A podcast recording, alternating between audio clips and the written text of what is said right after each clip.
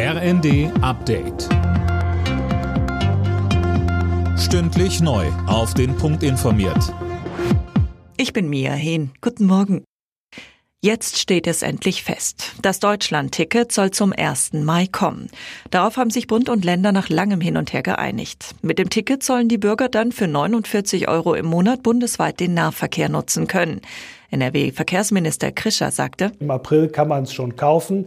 Das ist etwas, äh, was vor einem Jahr völlig äh, unvorstellbar war. Wir bekommen jetzt äh, Mobilität im öffentlichen Verkehr, klimafreundliche und nachhaltige Mobilität zu einem günstigen und bezahlbaren Preis.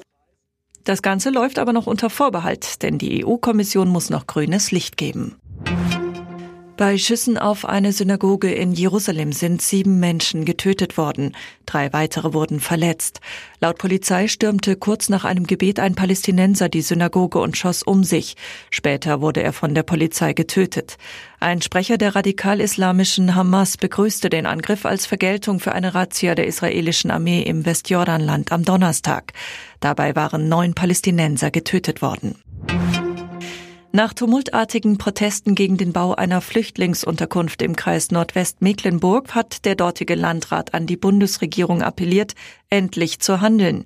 Die Kommunen fühlen sich im Stich gelassen, sagte der CDU-Politiker Tino Schomann im ersten. Und weiter? Der Bund muss begrenzen und steuern, muss die illegale Migration stoppen und muss die Abschiebeoffensive endlich starten, um auch Kapazitäten frei werden zu lassen. Wir laufen in eine Situation, die die Gesellschaft nicht mehr verstehen kann und die Sachlage auch für die Menschen vor Ort undemokratisch erscheinen lassen, weil man sie nicht mitnehmen kann. Und wir müssen die Menschen mitnehmen, wenn wir Integration wollen. So geht es nicht weiter.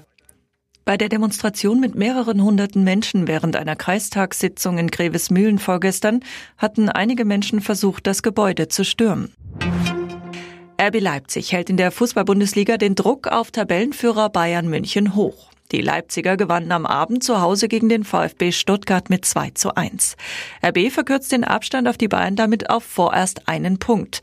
Die Münchner treffen heute Abend zum Spitzenspiel auf den Tabellenvierten Frankfurt. Alle Nachrichten auf rnd.de